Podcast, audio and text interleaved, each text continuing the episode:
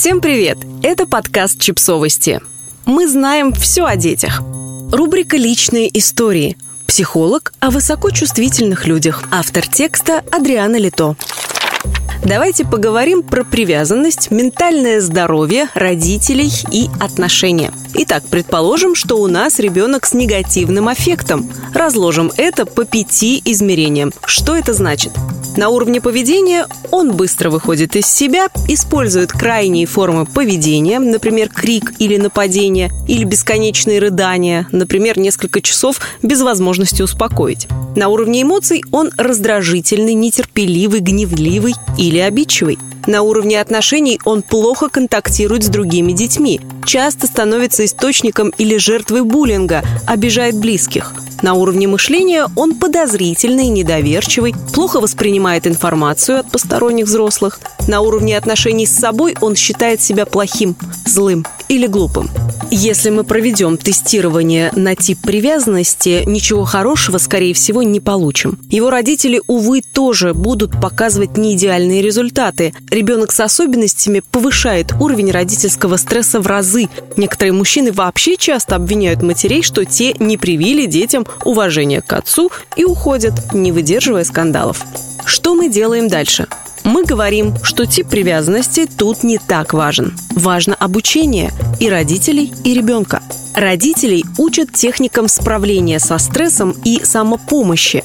Порой им просто помогает понимание, что это не они сволочи, как правило, все родители таких детей уверены, что они плохие, а просто генетическая лотерея так сыграла, что им попался раздражительный ребеночек. Также мы их обучаем валидации, принятию, подкреплению здорового поведения и говорим им, что в большинстве случаев структуры центральной нервной системы у таких детей таки добираются до нормы здоровья, и все становится лучше. Так что главное всем дожить до этого времени, не травмировав друг друга дополнительно. Ребенку помогают разобраться в своих эмоциях и научиться более удачным способам поведения. И даже если до нормы такие дети не добираются, то все равно техники валидации и принятия помогают снизить эффект от высокочувствительной нервной системы. Меня порой спрашивают, а почему это происходит?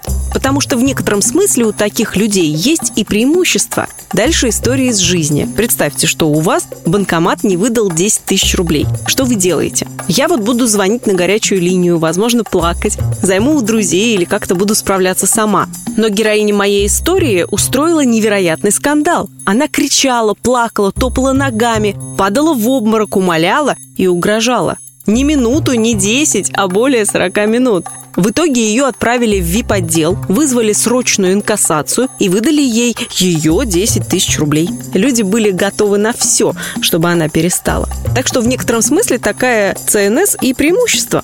Теперь немного про отношения в будущем.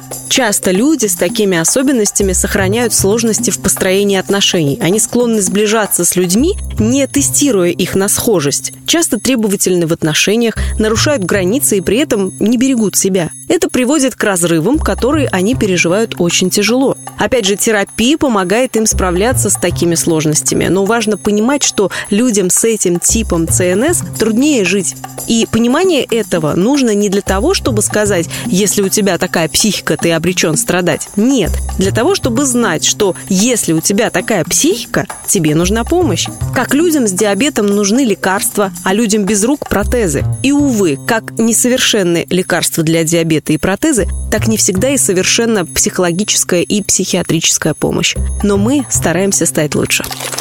Подписывайтесь на подкаст, ставьте лайки и оставляйте комментарии. Ссылки на источники в описании к подкасту. До встречи!